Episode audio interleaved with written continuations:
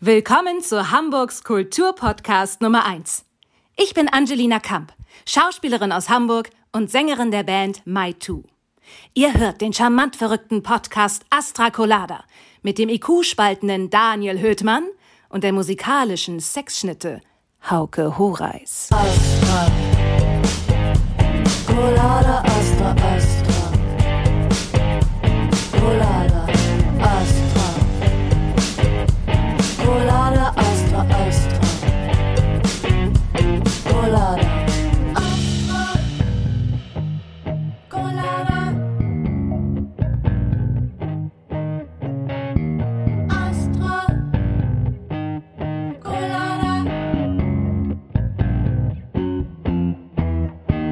Meine Damen und Herren, es ist wieder Donnerstag, es ist wieder Astra Colada Zeit. Wir haben heute einen Gast und man hat uns gesagt, wenn dieser Gast kommt, wird er uns in Grund und Boden quatschen und wir werden hier nicht vor 22 Uhr rausgehen. Deshalb gibt es heute wenig Vorgeplänkel, Daniel. Ähm, du musst doch einmal sagen, welcher Podcast wir sind. Wir sind Podcast. Wir sind der Pod, wir sind der Hamburger Podcast. Nee, wir sind der Hamburger Kulturpodcast Nummer eins. Jetzt hast du es falsch eingeleitet, ich habe es falsch gesagt, aber das ist nicht schlimm. Wie mir jetzt auch berichtet worden sind aus, äh, aus Dunstkreisen der Subkultur, wir sind sogar Norddeutschlands heißester Podcast. Finde ich gut. Finde ich auch sehr gut. Finde ich gut. Man, man, man sagt, äh, es kommt aus dem Dunstkreis von ZSK. Ernsthaft? Ich weiß nicht, wie wir es geschafft haben. Also, also wirklich jetzt oder was? Ja, Schön. Finde ich auch richtig schön. ZSK sind gute Jungs. sind Den richtig Yoshi gute Jungs. ein Ich habe eigentlich wenig zu erzählen. Ähm, ich habe eine neue Sucht. Meine Sucht ist Vinted. Kennst du die App Vinted? Das ist Kleiderkreise. Da, Ah, ich, äh, ja. da ich ja relativ arm bin, aus Gründen, es ist super auf jeden Fall mit Musik und äh, Veranstaltungen sein Geld zu verdienen, aber ich eine kleine Shopping-Queen bin, habe ich für mich herausgefunden, wenn du jetzt nicht mehr shoppen gehen kannst, dann gibt's noch eine andere Möglichkeit als Amazon, den Teufel zu bedienen. Man kann äh, bei Vinted Krei- Kleiderkreise, kann man sich super geile, günstige High-End-Produkte von anderen Menschen shoppen. Das ist Flohmarkt für die App. Ich bin süchtig. Also jetzt wirklich, also haben die gute Sachen oder haben die nur Quatsch? Das ist Flohmarkt, das ist Kleiderkreise. Das Ja, das ist eigentlich, ja äh, Also, also gibt es da, gibt es da qualitativ hochwertige Sachen? ich gebe da halt ein hautenge Röhrenjeans von, hautenge Röhrenjeans von, von, äh, äh, Cheap Monday und dann bekomme ich hautenge Röhrenjeans von Cheap Monday. Meistens stellen halt die Freundin für ihren Freund ähm, äh, die Klamotten halt rein, weil der Freund gar keinen Bock hat, auch dieses Winter zu nutzen. Aber es ist für mich total geil. Ich habe neulich im Schlaf irgendwie so im Halbschlaf drei Hosen bestellt.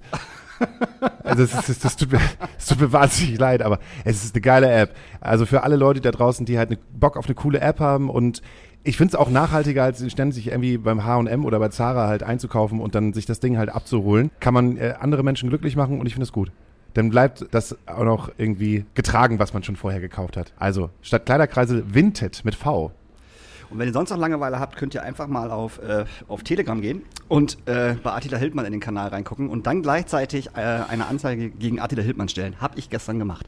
Hast du gestern Ich habe gemacht? gestern eine Anzeige gegen Attila Hildmann gestellt, hier in Hamburg. Das ging auch sehr schnell. Ich habe ein paar Sachen hochgeladen, was er, was er so gepostet hat. Weil der Typ macht seit zwei Wochen, glaube ich, nichts anderes als nur noch antisemitischen Scheiß. Das ist unfucking fassbar, was der Typ macht. Also Ja, ich- wirklich. ich weiß, Das du hast es mir ja geschickt. Das ist Und ich- ekelhaft und, und man möchte einfach nur irgendwo dahin fahren, wo der Typ wohnt und ihn stundenlang mit harten Schlägen irgendwie, ich weiß es nicht. Das ist ganz, ganz schlimm. Aber ich habe auch sofort dann von der Polizei eine Antwort bekommen, äh, wo drin stand, hallo, wir haben Ihre Anzeige aufgenommen, etc. pp. Wir gehen denen jetzt nach. So, und ich glaube, wenn ganz viele Leute in Hamburg jetzt Attila Hildmann anzeigen würden, wäre das, glaube ich, ziemlich gut. Also macht das mal. Das ist ganz einfach. Einfach googeln. Äh, Online-Anzeige Hamburg und dann könnt ihr ein paar Screenshots hochladen, was der gute Mann so erzählt hat und dann könnt ihr den Anzeigen. Wie geil, dass wir hier gerade öffentlich halt einfach zur Anzeige aufrufen. Ja, ich finde das total gut. Du hast ja vollkommen recht. Ich dachte erst, es wären Jokes gewesen oder irgendwelche Memes, was du Nee, nee, gepostet nee, hast. nee, das ist alles real, Mann. Ein Beispiel. Oh, die Juden haben unsere Bundesregierung unterwandert. Äh, Die Juden ähm, sind dafür zuständig, dass Corona ausgebrochen ist. Und das ist nur, das ist, das ist harmlos. Also ich will gar nicht das Harte sagen, was der da alle ver verbreitet. Das ist mir zu, das will ich gar nicht sagen, ganz ehrlich. Schaut euch das an in seinem, in seinem Kanal, regt euch auf, zeigt ihn an, weil das ist echt widerwärtig. Okay, alles klar. Dann habt ihr ja zwei Aufträge. Erstens, erst zeigt ihr alle Attila Hildmann an und dann holt ihr was für euch was Schickes bei Vinted. Perfekt. Und jetzt, meine Damen und Herren, wir haben heute einen wundervollen Gast. Und zwar haben wir Lars Ide. Wir haben den Podcast jetzt schon vorher genannt, äh, Sie nannten ihn Ide. Woher sollte man eigentlich den Ide kennen? Vom Kiez. Aus der Kneipe. Oder vom Sozialamt. Nee, ich war noch nie beim Sozialamt, aber man treibt sich halt schon seit geraumer Zeit, seit 13 Jahren irgendwie in der Punkrock-Szene rum. Das hat sich alles so entwickelt. Die 90er, da war der Hamburger Berg mein Zuhause. Und dann habe ich die Musik entdeckt, entdeckt und dachte mir, damit muss man doch irgendwie nach zwei Jahren und dann diversen Steuerschulden, dachte man, da muss ich jetzt was Professionelles draus machen. Und was soll ich sorgen? Mit meinen vielen Kollegen und Kolleginnen habe ich es hingekriegt, dass ich heute da stehe und trotzdem immer noch in der Musik tätig bin. Im Moment ja nun nicht so, ist klar, aber äh, äh, ich kann meinen Traum weiterleben und der ist wirklich auch, also da ist maßgeblich, ist mein Umfeld, wie ich immer gerne sage, mein stabiles Umfeld ist dafür auch schwer verantwortlich. Ohne Freunde und Freundinnen und ohne coole Familie schafft man hier gar nichts. Bist du gebürtiger St. Paulianer? Nee, gebürtiger St. Paulian. Den, den, den Schuh kann ich mir nicht anziehen. Äh, leider nicht. Ich bin Quittje sozusagen und äh, bin meine Großeltern, ich war viel bei meinen Großeltern, die kamen aus Bornbeek, ne? Und Vater, und dann hat mein Vater aber dann meine Mutter kennengelernt. Und die Mutter kommt aus Kiel und als ich mich dann angemeldet habe, weil ich eine extreme Frühgeburt war, waren, waren die dann auf dem Weg von Kiel nach Hamburg und naja, dann wollte ich unbedingt raus. Ich weiß nicht, welcher Teufel mich da geritten hat. Ja, dann bin ich in Elmshorn aus der, bei meiner Mutti rausgeschifft. Ne? Also das jetzt mal so ganz läppsch gesagt. So, In ne? Elmshorn. Im, in Elmshorn fing alles an. Ja. Aber in Elmshorn waren doch auch mal ziemlich gute Punkfäden, oder nicht? Unbedingt, unbedingt. Also wir, äh, äh, wir haben da unsere Bochi-Ecke gehabt. Also hat natürlich Bocholder, ne, 55 Pfennig der halbe Liter. Das war ein gern gesehenes Getränk damals, so mit 13, 14. Schön. Und dann haben wir da in der Kirche gehockt und ganz stabile Jungs um mich rum und derens. Und dann haben wir da Punkrock hochleben lassen. Und äh, waren da ja auch schon immer denn den ganzen Tag. Also Schule hat da ja nicht so wirklich interessiert, sag ich jetzt mal so. Und da sind wir dann viel damals ins Karoviertel gegangen, wo noch das Klickkino da war, wo noch das Rip-Off, Hamburgs erster Punkrockladen. So, da haben wir dann unsere fundierte äh, Information geholt, die wir haben wollten. Platten, Fanzines, Badges und das hat man ja damals alles auch selber gemacht. Wir sind immer nachmittags losgegangen, haben geschnurrt. Von dem Geschnurrten haben wir uns Bier und Spaghetti gekauft. Abends dann hatten wir einen Kollegen, der hatte eine eigene Wohnung.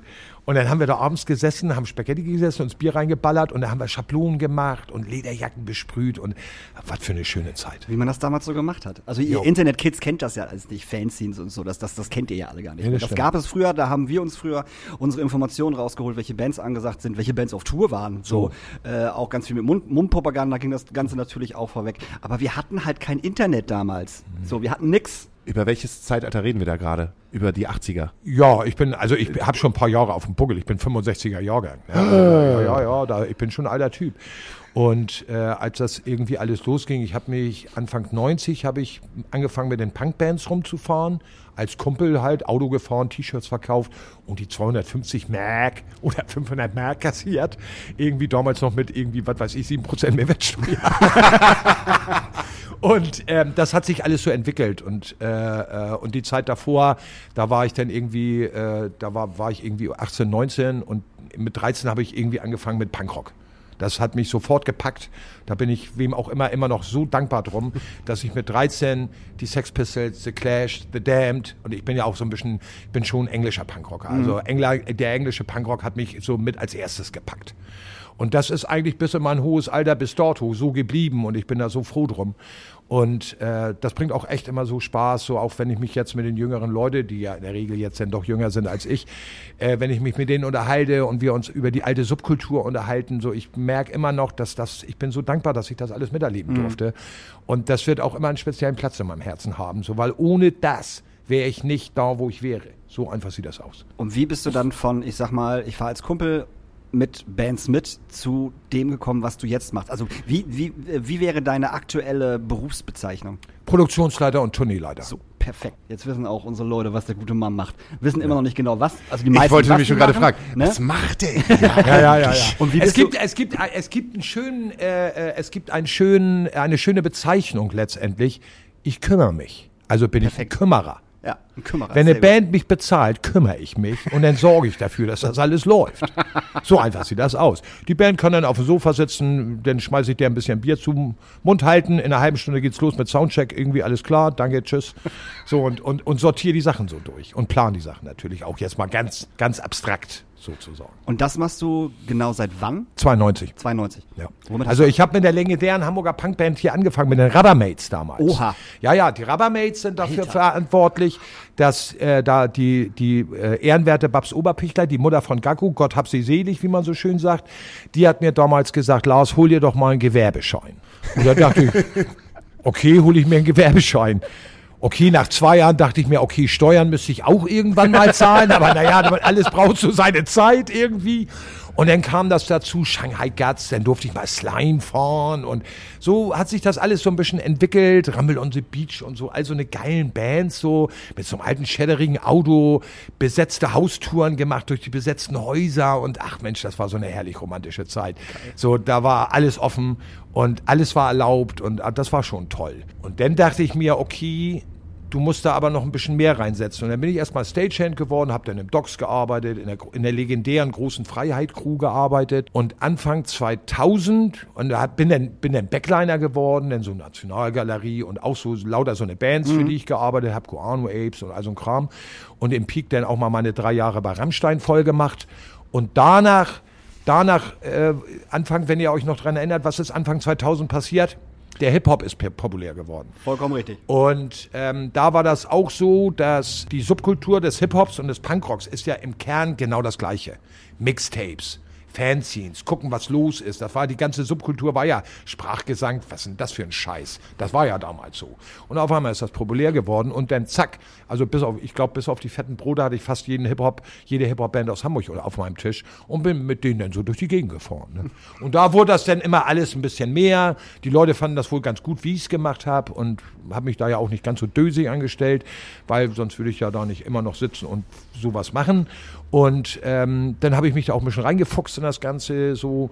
Und äh, dann hat das alles so den Gang seiner Dinge genommen. So, ne? Und dann war das natürlich auch so, da, also da könnte ich jetzt äh, natürlich jede Menge Bands aufzählen, aber auch abstrakte Sachen wie zwei Jahre dann mit Helene Fischer unterwegs gewesen, war auch mal abstrakt. Man muss sich ja auch mal die anderen Seiten angucken, Ja, damit man beurteilen kann, ob man sie scheiße findet oder nicht. Will nicht damit sagen, dass Helene selber ist wirklich eine tolle Deren, aber das Ganze drumherum war natürlich schon so ein bisschen hu hu hu und so. War nicht unbedingt mein Ding, aber ich habe da ja gearbeitet. Also da habe ich schon gelernt, mein, meine Persönlichkeit so ein bisschen zurückzunehmen, die Arbeit zu machen, weil sie auch gut bezahlt war. Und ich habe dann immer noch nach wie vor Geld bei den Reichen nehmen. Und wenn ich das kassiert habe, konnte ich mit so einer schäderigen Punkband wieder los, die kein Geld hatte. Und ich brauchte mir keine Sorgen zu machen. Und ich gesagt habe, Leute, komm, ne, ich habe jetzt letzten Monat eine gute Tour gehabt. Jetzt fahre ich mal mit und dann machen wir mal wie die Profis. Also in Anführungszeichen. Also es heißt immer noch, dass du so Pro Bono-Sachen, äh, wenn man das so bezeichnen kann, machst. Unbedingt, Also das, unbedingt. Das ist mein Leben. Also klar müssen wir ja alle unser, unsere Knete verdienen. Wir haben alle unsere Miete. Wir haben auch ja mittlerweile alle so ein bisschen Familie um uns rum und so. Wir müssen, haben schon eine Verantwortung gekriegt. Aber das ist genauso eine Geschichte, also die aktuellste Geschichte, wo ich so gar nicht nach Geld gefragt habe, weil ich da so unglaublichen Bock hatte. Das Flaggschiff gerade Swiss und die anderen. Ich weiß noch, als Swiss, die, die, die hatten vor zwei Jahren ja diese aus, ausverkaufte Freiheitsshow und dann haben die ja am nächsten Tag in der Sporthalle Hamburg gespielt. Und auf einmal war das Ding ausverkauft. Und da habe ich dann einen Anruf gekriegt, Lars, sag mal, kannst du uns hier irgendwie weiterhelfen? Und ich so, ey, Jungs, auf jeden Fall.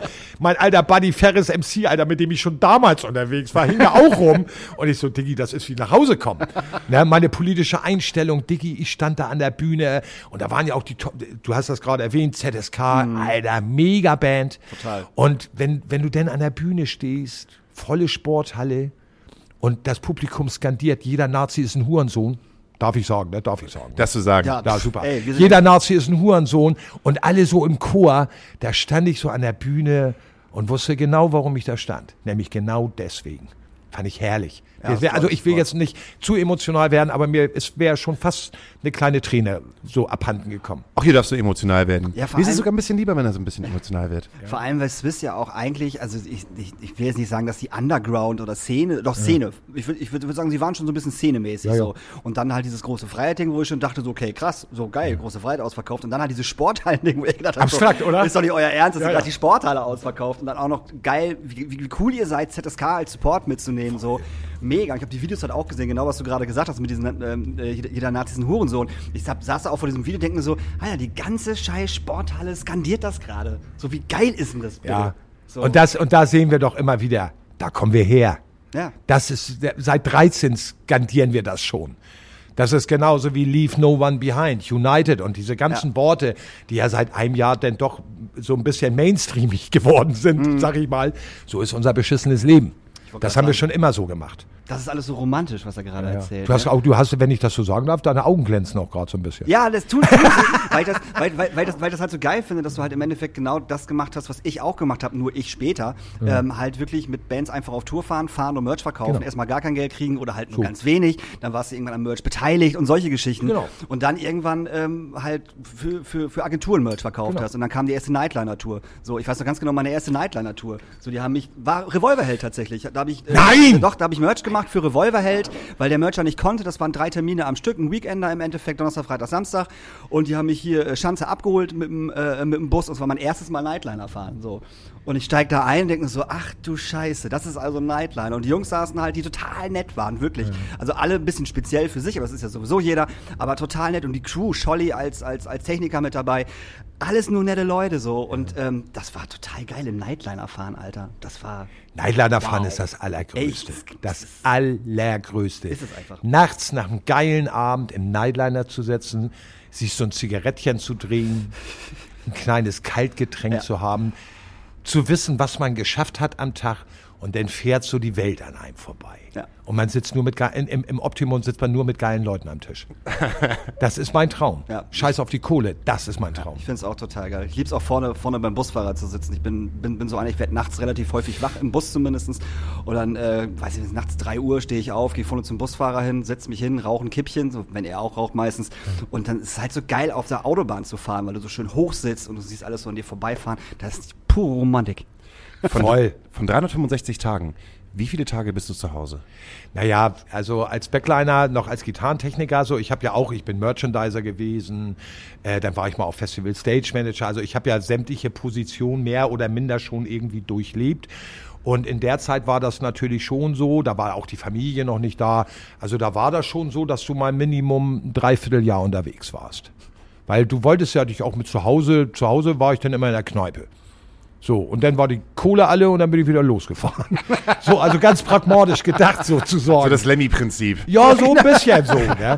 Und äh, äh, dann irgendwann als Produktionsleiter wurde dann ja doch auch eine andere, ein anderes Geldverständnis geweckt, weil du machst ja Vorbereitung. Für diese Vorbereitung, für die theoretische Vorbereitung hast du auch Geld kassiert. Dann konnte man sich die Zeiten auch ein bisschen besser einteilen. Man musste nicht immer mehr los, weil ich dann auch merkte, ich vermisse meine Freunde auch so ein bisschen. Ich habe viele Freunde im Tourneegewerbe gehabt, also da, wie gesagt, mein Netzwerk und meine Kollegen, ich bin da so stolz drauf, da sind so tolle Typen und tolle Derns dabei. Und, aber ich merkte auch, dass zu Hause, St. Pauli, ne, das fehlt mir. So, Fußball. Abends in der Kneipe hier sitzen, mal ein Bierchen, ein paar Schnaps trinken und ein bisschen Blödsinn reden. Ich meine, ist jetzt im Nightliner auch nichts anderes, aber so bist du wenigstens zu Hause, so an so einem Holztresen, also dann schon doch, dann doch wiederum ein kleiner Unterschied.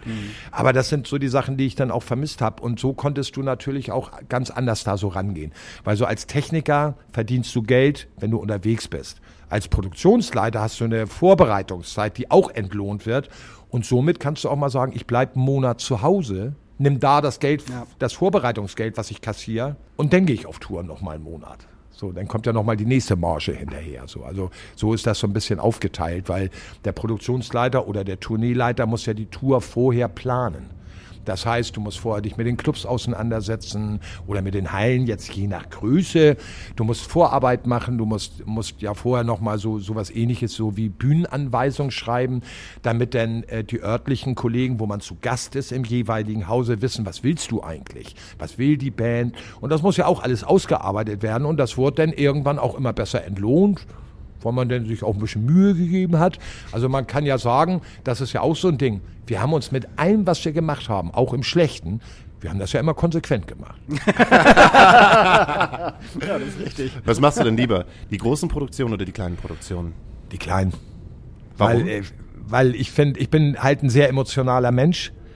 Und wenn ich jetzt das Geld ausblende, finde ich es einfach total geil mit, mit kleinen Bands, die, die sind so, da glänzen die Augen und wenn, also früher war das ja so, wenn, wenn du so auf Punkkonzerten, die Klassiker, wisst ihr auch noch, ne, da standen dann fünf Leute vor der Bühne und drei bellende Hunde, so die ganz Klassiker, aber das ist einfach so schön, weil die saugen das so auf und das ist alles so äh, voll emotional und das mit denen dann so zu teilen, das bringt schon Spaß. So, also das gibt natürlich auch immer, die Ausnahmen bestätigen die Regel. Deswegen bin ich irgendwann mit viel Glück auch bei Herrn Delay gelandet. Da war es ähnlich, also mit, mit Jan Delay angefangen und dann unsere schönste Zeit, das war auch einer der schönsten Touren, die ich gefahren bin. Da gibt's nichts anderes. Einmal Fuchs, immer Fuchs, die Beginner. Und da habe ich dann nochmal so geile Typen in diesem ganzen Konstrukt, so tolle Menschen, Mitra Kasai und so ganz tolle Menschen einfach kennengelernt, die ich auch nicht missen möchte. Weil die bringen mir halt auch für mich persönlich sehr viel. Die großen Sachen bringen auch Spaß, wenn 50 Leute vor dir stehen und du sagst denen mal ganz kurz, klar, klar und deutlich, wie das hier läuft jetzt an dem Tag, wenn du morgens um 8 da stehst, Kippe und Kaffee und dann sagst du, so Leute, so, ne, jetzt hört ihr mir mal kurz zu, eine Viertelstunde und wenn ihr euch an die Regeln haltet, dann läuft das. Ist alles nicht so schlimm und tut auch nicht weh. So, ne? Und manchmal ist das dann so, ich habe dann für, also ich bin da auch, ich glaube, so ein bisschen legendär geworden, dass äh, mir, mir ganz viele Leute dann gesagt haben, Mensch, Lars, ich mache das nun auch schon eine Weile, aber so wie du daran gehst, hat das noch nie einer gemacht. Punkrock-Vergangenheit, United. Setz dich mit den Leuten zusammen, nimm sie mit in die Verantwortung, nimm sie ernst, heb sie auf das gleiche Level, weil wenn irgendwo ein, ein Zahnrad fehlt, funktioniert die Uhr nicht. Und Stagehands, die beschissen wenig Geld kriegen, die immer auch so essen, trinken, fuck off, so nach dem Motto in den alten Zeiten, da bin ich halt entgegengegangen. Das wollte ich, das wollte ich, das wollte ich äh, äh, gerade fragen. Also für dich sind Stagehands oder über- überhaupt Hands bei einer großen Produktion, hast du ja 50, 60, wie auch immer, Mhm. äh, die sind für dich dann halt auch im Endeffekt Teil der Crew. Unbedingt, unbedingt. Mega. Also es Kenn geht ich halt nur- auch anders, darum. Ich- deswegen, also das, da habe ich immer sehr viel Wert drauf gelegt, weil ohne die Hands was nützt. Also das jetzt ist die, der alte Gag, ne? Der Häuptling und die Indianer. Wenn die Indianer nicht da sind, kannst du Häuptling sein, wie so viel du willst. Aber wenn die Indianer fehlen, dann kannst du kannst du nicht rausgehen und irgendwas erreichen. Und aber wenn die ganzen Indianer auch keinen Häuptling haben, dann passt das auch nicht so richtig. Ja. Also irgendeiner, wie man so schön sagt bei uns, irgendeiner muss schon die Mütze aufhaben und mit dem Plan rausgehen. Und sowas bringt halt Spaß. Und auch wiederum, ne, wenn man das United-mäßig macht, alle zusammen, was gibt es Schöneres? Auch wenn der Tag scheiße ist, die Widrigkeiten, alles Kacke. Und dann stehst du aber so mit so einem, wie so ein Fels in der Brandung mit deinen Leuten und egal wer kommt und dir ans Bein pissen will oder den Hans ans Bein pissen will, der kommt nicht weiter. Ja, klar, ist ein bisschen feucht, aber ey, Digga, hau ab. Lass uns hier in Ruhe. Und dann kommst du auch ans Ziel. Das ist ja bei euch genau dasselbe. Wenn ihr was nach vorne bringen wollt, dann holt ihr eure Leute zusammen. Dann setzt man sich zusammen, redet mal kurz, klar und deutlich. Wir haben auch ein Ziel, das darf man nicht vergessen. Aber die Frage ist immer, wie will man das Ziel erreichen? Und ich finde, Kollegialität, Ehrlichkeit und so ein bisschen Transparenz sind so wirklich wichtige Sachen. Es gibt Leute, die das auch nicht interessiert, aber die habe ich auch ganz schnell aussortiert, weil so eine, sowas kann ich nicht gebrauchen. Ich wollte gerade sagen, es gibt natürlich immer, dass du halt irgendwie, äh, also ich habe es jetzt auf den letzten Touren ein paar Mal sehr häufig gehabt, dass die Hands halt, ich sag mal, ein Störkraft-Shirt anhatten oder ein böse Onkel-Shirt und unser Produktionsleiter, also Schulleiter direkt gesagt hat, so du, du nach Hause, vielen Ja. Dank, tschüss. Also da war auch nichts mit zieh ein anderes T-Shirt an. Nee, nee, nee, die nee. wollte er einfach überhaupt nicht haben. Nee, nee, das, das- fand ich so cool. Also das fand ich einfach auch, auch so konsequent. Ähm, das habe ich gefeiert. So. Ja, voll. Das, äh, ich meine, aber dafür stehen wir ja auch. Ja. Wir haben unsere Einstellung und äh, wichtiger denn je in der heutigen Zeit, dass wir auch bei unserer Einstellung bleiben.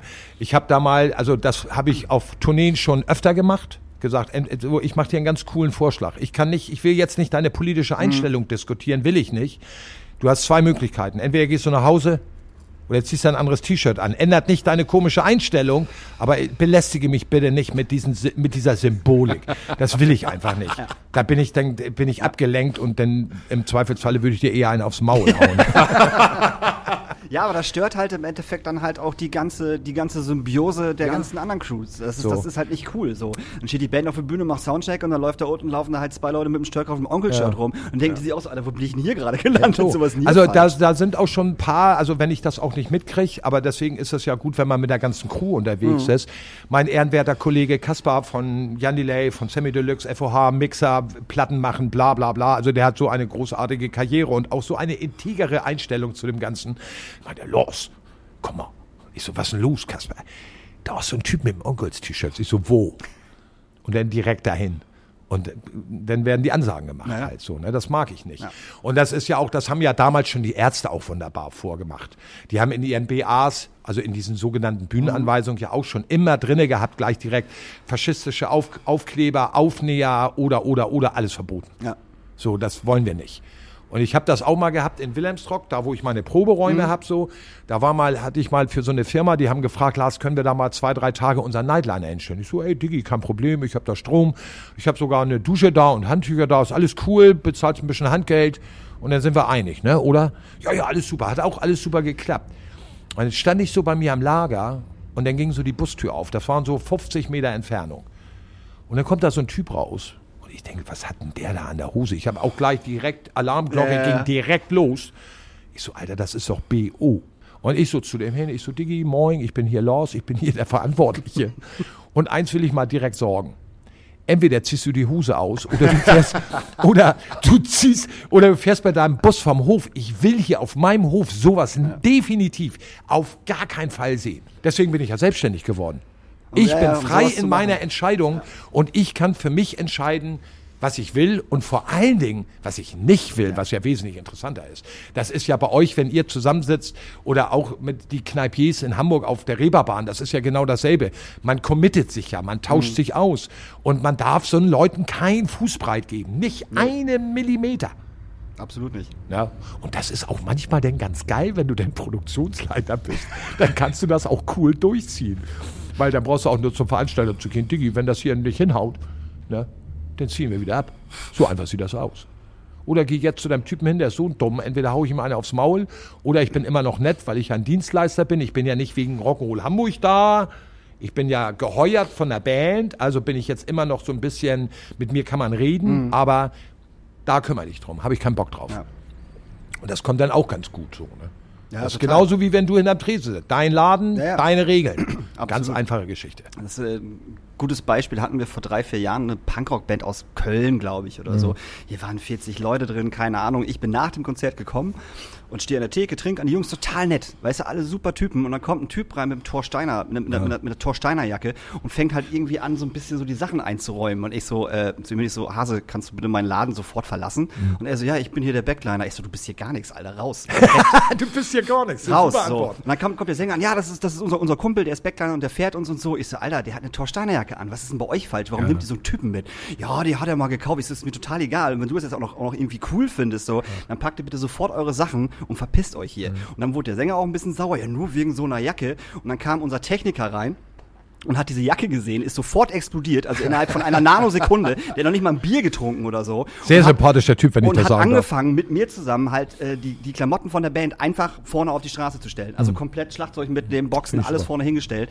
Und äh, dann war der Laden leer, die Band stand draußen und musste draußen einpacken. So. Also das war, da habe ich auch gedacht, das kann nicht sein. Und unsere Tresenfrau auch, ich so, Alter, hast du vorher, war der vorher schon hier drin? Und die so, nee, überhaupt nicht. Unsere Durchführerin auch so, der war hier vorher nicht. So, der hat die wahrscheinlich hier hingefahren, die haben ausgeladen, dann ist der irgendwo hingefahren, also keine Ahnung. Aber der war den ganzen Tag nicht da. Und dann kommt der abends hier rein. Ich dachte, ich sehe nicht richtig. Eine Torsteine, Nee. das muss ich mal reinziehen. Und das ist, das, das sind halt auch die, also jetzt bei allen anderen Sachen, die so um uns herum passieren, ist das halt einfach unheimlich wichtig. Und das ist dann auch wieder so eine Geschichte, das ist ja schon immer so gewesen, da achtet man drauf. Absolut. Weil nichts ist so wichtig wie eine menschliche, korrekte Einstellung. Und äh, äh, menschenverachtende Sachen, und da gehen wir ja eindeutig in die Richtung, also mir kann auch keiner erzählen, wieso? Thor Steiner kenne ich nicht, ja, noch schlimmer, Ja, dass du das nicht kennst. ich wollte gerade sagen. Und die sind doch gar nicht so schlimm. Ja, ja. Äh, Ganz ehrlich, fuck you. Verpiss dich. Will ich gar nicht drüber reden, interessiert mich auch nicht mehr. Ich bin in einem Alter, wo ich das auch nicht mehr argumentieren muss. Ich weiß, dass ich da keinen Bock drauf habe, also verpiss dich. Das finde ich nämlich auch. Man ist irgendwann in, in, in einem Alter, wo man das nicht mehr, äh, also A, erdulden muss, so, und auch nicht mehr erklären, warum man das nicht erdulden möchte. So. Das heißt einfach so, bitte verpiss dich hier und fertig. So, hier ist noch eine Karte vom Exit-Programm. Ich habe noch eine Hotline.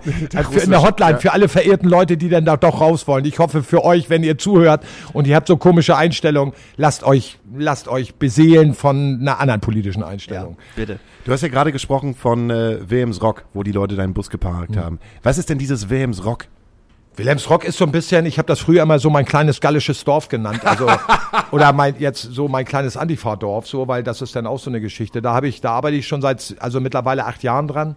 Äh, vorher war das noch so, dass das eine Technikfirma unterstützt hat und mich als Geschäftsführer hatten. Die haben mir dann, die wollten in Hamburg so, ein Pro, so eine Proberaumsituation schaffen, dass Bands sich vorbereiten können auf eine Tour, was ja grundsätzlich eine gute Sache ist. Ähm, ja, das hat sich dann so weiterentwickelt irgendwie und dann kam der Lockdown, ich sage aus vielen politischen Gründen, sage ich mal, dann kam der Lockdown, dann wollte man das alles nicht mehr, da habe ich das einfach alles übernommen. Und jetzt kann ich das so machen, wie ich will. Ich habe meine, meine eigene Lebensversicherung genommen, gesagt, fuck off, Geld, ich war noch nie reich, ich werde auch nie reich in meinem Leben, aber ich will zufrieden sein in meinem Leben. Und das ist ein Punkt. Und Wilhelmsrock ist jetzt mittlerweile auch ein Sammelsorium von richtig geilen Leuten, die mit uns da ziehen. Wir haben da Möglichkeiten, jungen Bands irgendwie, dass sie erstmal einen Raum haben, dass sie sich professionell vorbereiten können. Wir stehen da und können Leuten aus dem Netzwerk Hilfe anbieten, wenn sie auf ihre Tour fahren, auf ihre erste Tour fahren oder auf weitere Touren fahren, weil, ne, ihr habt das ja mitgekriegt, Mario vom Tourhafen ist mit am Start, Roland mit seinen Mini-Nightlinern am Start, unsere ganzen Techniker, du hast gerade Scholli, der auch bei uns in der ersten Reihe mitsteht Ja, als. Tonmann. Also da triffst du all diese Menschen wieder und wir haben da so tolle, wir, haben- ich habe da so tolle Menschen um mich rum, dass wir auch sagen, okay, wir ziehen das durch und haben so unseren Platz, wo wir quasi unser Know-how anbieten können, wenn man das denn haben will. Also es ist halt sozusagen ein Kollektiv aus coolen Leuten, die in der Branche arbeiten und schon lange gearbeitet haben, mit sehr viel Erfahrung, gebündelt auf einen Ort, der in Wilmsburg ist. Richtig. Das hast du sehr schön gesagt. Danke. Hast du, hast du wirklich cool gesagt. Und wie sagt man immer so schön? Wer gewinnt immer? Das Kollektiv. Wie lange gibt's denn Wilmsrock schon? Naja, ich, ne, Wilhelmsrock ist ja jetzt quasi Reload, also 2.0 ist ja entstanden in dem Augenblick, wo ich es übernommen habe, weil da ist dann eine ganze Menge passiert. Also ich hatte ja zum Glück jetzt während der Zeit, also wir sind ja seit März letztendlich im Lockdown, da passiert gar nichts und dann konnte ich zum Glück meinen Leuten, also zwei, drei, vier Leuten, konnte ich Arbeit anbieten, habe denen mein Geld, also habe denen auch Geld abgegeben. So, wenn man Arbeitsplätze schafft, ist das ja mit das Schönste, finde ich. Das geht ja euch genauso, ne? Am Tresen, da kommt eine Kollegin oder ein Kollege vorbei, dem geht's nicht so gut und dann sagt man, Mensch, Digga, hast du Bock mit am Tresen zu arbeiten? Ich kann dir das und das anbieten. Der guckt dich an und sagt, ja, voll gerne. Genau so. Und schon hast du die Sympathie, du hast äh, äh, die Solidarität von dem oder derjenigen und das ist einfach ein total befriedigendes Gefühl, Leuten Arbeit zu geben. Ja. Und auch wenn sie, scheißegal, wie sie aussehen, scheißegal, Hauptsache ihre Einstellung zum Leben ist korrekt. Und das ist für mich die einzigste Maßgabe, die, die gilt sozusagen. Von daher, äh, von daher ist Wilhelmsrock ist halt so unser Dorf. Das ist unser Rückzugsgebiet, damit können wir viel machen. Wir haben da auch so Storage-Möglichkeiten. Das sind mittlerweile auch wirklich größere Bands. Die brauchst du, um das finanziell zu tragen. Das ist ja nun mal so. Und dann sind wir aber auch wieder bei der Geschichte.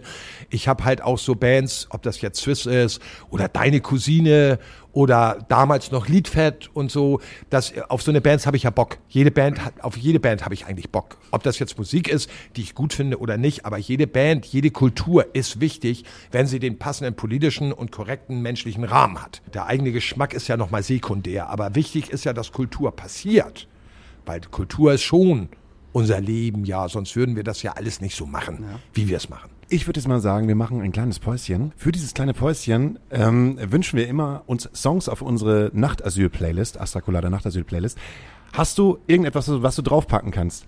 Clash City Rockers von The Clash. Geil, haben wir noch nicht drauf. Ähm, ähm, ähm, ich habe mich komischerweise äh, in Ed Sheeran die letzten Wochen reingehört. Warum Auch interessant. Warum auch inner. Äh, Aber interessanter Künstler, auf Voll. jeden Fall, absolut. Total. Und von dem wünsche ich mir äh, Afterglow und einmal von den Beginnern Füchse. Das ist, Ah, glaube ich, ne? Toll! So, oder? ja, mit, also, ne, mit dem, mit, mit dem Album habe ich, glaube ich, tatsächlich angefangen, deutschen Hip-Hop zu hören. Also Das- vorher Public Enemy, Run DMC, Ice-T, diese ganzen Ami-Sachen und so. Aber dann halt irgendwann äh, tatsächlich äh, Beginner. Und dann kam auch relativ schnell Ferris, weil ich komme aus Lingen. Und äh, der Schlachthof in Lingen war ja damals echt so ein Hip-Hop-Hochburg auf jeden Fall. da, war ja ich auch, alles. da war ich ganz oft. Ja, guck mal, Mit Sammy. Deluxe, Ja, mit genau, wir Ferris, hatten- mit DJ Style Wars, Digga, Ey, was dann ist haben los? wir uns damals schon mal gesehen, weil ich habe da halt angefangen, Konzerte zu machen. Also du Durchführung und Kasse und, und was auch immer. und ich, und ich war immer der kleine Typ, der um die Ecke kam und gesagt hat, na, stimmt hier alles, können wir jetzt rein, ich hab Hunger. Mega gut. Cool, wenn wir jetzt schon in der alten Liga sind, dann wünsche ich mir einfach von Dennemann Danke gut. Oh ja, Oh! auch sehr Und, Ende der alte Experte. äh, Sehr gut. Gerade haben irgendwie alle Oldschool-Bands ein neues Album veröffentlicht. Äh, The Killers haben ein neues Album veröffentlicht, Maximo Park haben ein neues Album veröffentlicht, Django, Django haben ein neues äh, Album veröffentlicht, aber ich wünsche mir trotzdem von Mogwai Richie Sacramento. Weil ich es einfach nicht schaffe, diesen ganzen Kram zu hören, den die Leute rausbringen. Ist auch tatsächlich gar nicht so wichtig. Ich habe das Killers-Album gehört und äh, das von Maximo Park. Also ich fand die Bands, ich war, bin nie, nie großer Fan gewesen, aber ich finde das ziemlich langweilig. Ja, Leider. dann hören wir uns gleich nach der Pause. Bis gleich. Bis gleich. Ich bin's nochmal. Angelina. Schauspielerin und Sängerin aus Hamburg. Und die eine Hälfte von der Band My Two. Hauke hat mich gefragt, ob ich Lust habe, in seinem Podcast zu sprechen. Und ich habe gesagt, ja, na klar, natürlich, keine Frage. Weil, naja, es ist ja so, wenn Hauke einen um etwas bittet, dann kann man nicht Nein sagen. Und meistens kommt dabei auch irgendein spannendes, kreatives Projekt bei rum. Also so bin ich zum Beispiel Background-Sängerin bei seiner Band Oatville geworden. Hab die Jungs bei Live-Konzerten supportet und hab auf deren Platte gesungen und auch in den Musikvideos ausgeholfen als Barfrau oder wild tanzend. Das hat immer irgendwie Spaß gemacht. Und ich weiß ja auch ganz genau, also wenn ich jetzt Hauke fragen würde, ob er mir bei irgendeinem meiner Projekte helfen würde, dann würde er das auch sofort machen. Also Hauke, weißt du Bescheid? Da kommst du zukünftig nicht mehr raus. Meine Band My Two besteht aus dem Gitarristen und Komponisten Christian Kunze und aus mir. Wir haben gerade unsere ersten fünf Songs im Studio aufgenommen und planen jetzt die Musikvideos dazu und wollen das dann alles so peu à peu veröffentlichen. Und ich freue mich jetzt schon, wenn wir irgendwann wieder live performen können. Vor Publikum, auf einer Bühne, in einem Wohnzimmer, whatever, Hauptsache live. Das vermisse ich schon sehr. Aber irgendwann wird Corinna es wieder erlauben. Irgendwann. Da, da glaube ich einfach fest dran. Ja, also wenn ihr jetzt MyToo bei einer Suchmaschine eingebt, dann werdet ihr noch nicht so viel finden, außer vielleicht einem Foto auf einer Instagram-Seite. Aber das wird sich bald ändern. Wir planen Großes. Da kommt was. Stay tuned. Meine Damen und Herren, Sie hören gerade Hamburgs Kulturpodcast Nummer 1, Astra, Astra Colada, mit äh, Daniel Höhtmann und Hauke Horrei, Horreis. Ho- Horreis. Ho- Horreis. Und unserem Gast Lars Ide. Las Vegas, Ide. Genau, Las, Vegas. Wie, wie kommt denn der Ja, Name zustande? Ja, Oldschool, ne? Äh, ist irgendwie so ein Gag, den ich aufgenommen habe. Auch in der Hip-Hop-Zeit passiert. Und ich muss überlegen, ich habe ich mit Jan und Sam, irgendwie kam das von Jan und Sam. Ich glaube von Jan. Da hat man sich irgendwann überlegt, Lars, irgendwie, wie können wir dich denn nennen? Last Man Standing, Last Exit, Last so, da kamen dann diese ganzen Gags. Und äh, irgendeiner sagte Las Vegas. Ich so, ja, der ist, der ist ziemlich obligatorisch, aber ich liebe obligatorische Sachen. Und dann hat der sich irgendwie so ein bisschen durchgesetzt. So, ist Last- natürlich ein Gag, ohne Frage. Ne? Aber Last Man Standing wäre auch geil. Last Man Standing, Last Exit finde ich leider auch ja, gut. ist auch gut, ja, stimmt. Du, wir haben eine Rubrik in unserem Podcast und die heißt Fiete fragt. Fiete ist ein kleiner junger Mann, sieben Jahre alt. Der stellt immer sehr, sehr intelligente Fragen, die ich ihm eigentlich beantworten soll. Ich gebe die Frage aber mal gerne an unseren Gast weiter. Okay. Äh, du musst sie kindgerecht beantworten, weil er ja noch ein kleiner Junge ist. Die darf er dann natürlich auch hören. Er hat total tolle und sehr links ausgerichtete Eltern. Die freuen sich natürlich auch, wenn jetzt jemand... Das wundert mich jetzt gerade gar nicht. aber sehr gut, sehr gut. Und deshalb kriegst du jetzt eine Frage von Fiete. Du Hauke, hat die Galaxis eigentlich ein Ende? Viele, mein Jung. Es gibt Sachen, die sind unendlich. Manche Sachen, die haben ein Ende. Aber die Galaxis ist, glaube ich, unendlich. Das heißt, du könntest jahrelang mit dem Raumschiff durch die Galaxis fahren und niemals das Ende finden. Ah, du hast eine Tochter, oder? Oder hast Ja. du, du hast eine Tochter und einen Sohn auch? Oder? Ein Sohn, der ist schon ein bisschen älter. Der ist ein bisschen älter? Mein kleiner Rabauke. Also der große Rabauke. Die kleine ist auch Rabauke, das ist Terrortorte. die kleine Linie Graziella Ide, die entwickelt sich zur Terrortorte. Aber äh, auch äh, menschlich komplett integer. Und solange die, äh, äh, die politische Einstellung, das ist dann genauso, die darf alles machen, solange sie teilt. Und die hat letztens auch so eine, so eine, so eine von einer Mitschülerin so eine ganz ätzende Frage gekriegt. Was hältst du eigentlich von Schwulen und Lesben? Und Leni guckt sie nur an und hat gesagt, jeder soll so machen, wie er will und das sollte man nicht verurteilen. Beste Antwort, sehr gut. Und da habe ich mir gedacht, okay, du kannst mir die nächsten acht Jahre tierisch auf den Sack gehen, äh, aber wenn du dir die Einstellung weiter behältst, dann habe ich als Vater dann doch nicht so viel verkehrt gemacht. Ja, Wahnsinn. Wie alt ist die Kleine? Zehn. Zehn. gute Antwort für 10, absolut. Mega Antwort für zehn. Ist das Tourleben als Vater schwer? Ja, ist schon schwer, weil ähm, ich hatte ja, als ich so unterwegs war, also erstmal, du lässt viel bei der Mutter. Die Mutter hat viel Verantwortung. Die muss ihre, ihre, ihren Tag ausrichten, wenn sie dann noch arbeitet, zu Hause, Kind oder auch wenn sie nicht arbeitet und nur das Kind hat oder so, das ist schon schwierig. Und dann kommst du nach Hause und Mutter und Tochter, in dem Falle ja Tochter, die haben so ihren Ablauf. Und schon seit einem Monat. Und dann kommst du nach einem Monat nach Hause. Und dann muss man sich auch erstmal ein bisschen zurücknehmen. Weil die beiden haben ja festgefahrene Tagespläne sozusagen. Und dann darf man ja auch nicht den Fehler tun, dass man da so reingrätscht. Und dann auf einmal mit komplett neuen Ideen um die E- Ecke kommt und da, ich sag mal, die Tageslogistik so ein bisschen durcheinander bringst. Das, das ist schwierig. Daran musste ich mich auch ein bisschen gewöhnen, weil wenn Fadi wieder von Tour war, dann war die Kohle auch ein bisschen lockerer. Oh Mensch, Schatzi, jetzt lass uns mal zur Eisdiele. Oder wir machen, ach, ist doch nicht so schlimm und so. Und da muss man sich schon mit der Mutter vorher mal ein bisschen absprechen, weil ich meine, am Ende des Tages müssen wir ja die jungen Kinder oder die jungen Menschen in dem Augenblick auch so ein bisschen führen. Ne, das ist ja nun mal so. Und äh, das ist schon schwierig und natürlich vermisst du auch so, weil das ändert, das Leben ändert sich schon. Jeder, der Vater oder Mutter ist oder geworden ist oder wie auch immer man das hält, das ist ja schon eine deutliche Veränderung. Wobei ich immer sage, ich will mein Leben jetzt gar nicht ändern. Wir haben nur ein Mehr jetzt. So versuche ich das zumindest hinzukriegen.